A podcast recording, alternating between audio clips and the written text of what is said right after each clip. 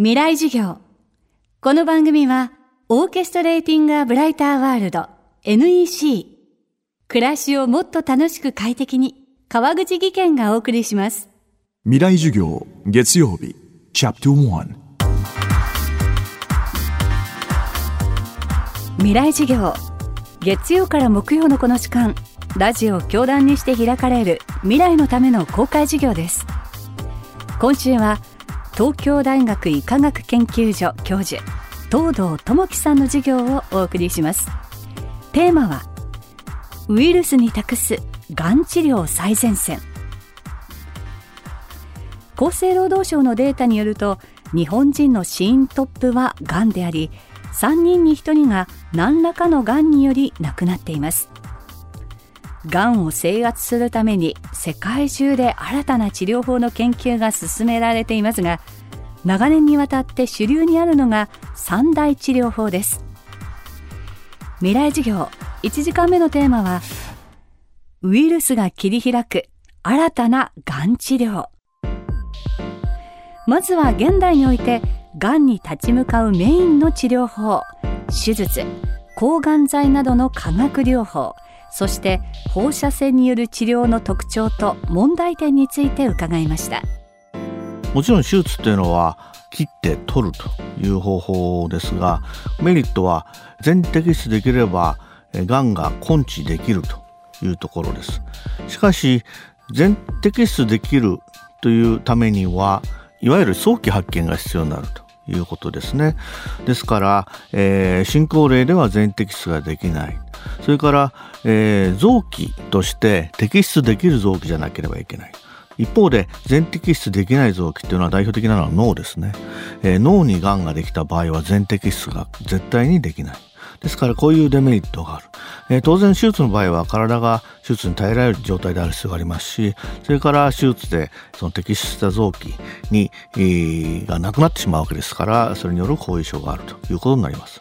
それから2つ目の治療法は化学療法あるいは薬物療法ですね。これの最大のメリットはやはり全身に作用すると。いうことであります。で、がんの場合は全身にある場合もありますから、この場合には化学療法が役に立つ。しかし、えー、まあご存知のように、えー、化学療法の最大のデメリットは、えー、副作用があるということですね、えー、今の化学療法は一般的には、えー、副作用が出る量を使わないと効果が出ないのが一般的です。ですからどうしても、えー、効果を出そうと思えば、えー、副作用が出てしまう、えー、有名なのはオシンオートですとか、えー、骨髄抑制つまり血液が作れなくなってくるということなんです。それからもう一つ大きなデメリットは、えー、がん幹細胞を殺せないということなんですね。まあ、がん幹細胞っていうのは聞き慣れない言葉かもしれませんが、まあ、がん細胞っていうのは実は、えー、一様ではなくて、えー、蜂の集団と同じようだと思っていただければいいんですが、えー、がん幹細胞と呼ばれる、えー、女王蜂のようなあ細胞があります。つまり一つの細胞からがんを丸ごと作ることができるもの。えー、がんの幹細胞と言われるものがあってこれが結局残ってしまうと、えー、一見ほとんどのがんが消えてなくなったかのように見えてもがん幹細胞一つからまたがんが戻ってくるわけですね。それが実は再発あるいは転移の原因になっていると今言われています。このがん幹細胞は化学療法では殺せないと今言われています。3つ目の治療法はあの放射線治療ですね、えー、放射線これは、えー、まあ、メリットとしてはほとんどのがんに効果があると。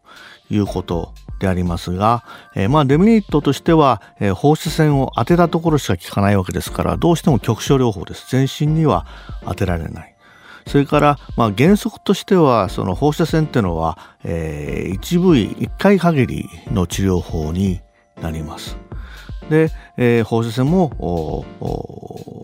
作用があるわけで、えー、正常細胞が、正常臓器が、えー、一緒になって障害されたり、あるいは先ほども、えー、核療法でも同じですが骨髄抑制えー、血液が、えー、できなくなったりしてきます。そしてもう一つやはり化学療法と同じです。放射線治療はがん幹細胞を殺せません。したがって結局がんが、えー、ほとんどなくなったかのように見えてもがん幹細胞が残って後々に再発する原因になるということになります。がんの三大治療法では多くの場合何らかの副作用を伴います。副作用をより減らし確実にがんを滅ぼすため東堂さんが研究を続けているのがウイルスによるがんの治療です。がん細胞だけで増えるウイルスを人工的に作ってえー、そのウイルスそのものが、えー、薬になるという治療法なんですね。ですから将来ウイルス療法が普及した暁にはですねおそらくがんが、えー、確定したもうその日にまず、えー、外来でウイルスを打って帰るというような時代になるんじゃないかと思います。真っ先に行う治療になることは間違いないだろうと思います。未来授業今週の講師は東京大学医科学研究所教授東堂智樹さん。今日のテーマはウイルスが切り開く新たながん治療でした。今後がん治療の最初の選択肢となり得るウイルス療法とはどのようなものなのか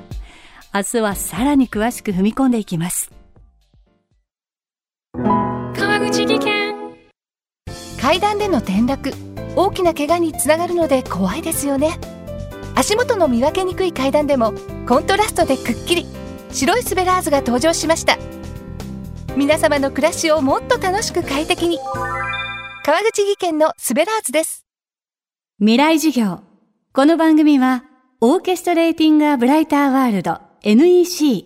暮らしをもっと楽しく快適に川口技研がお送りしました。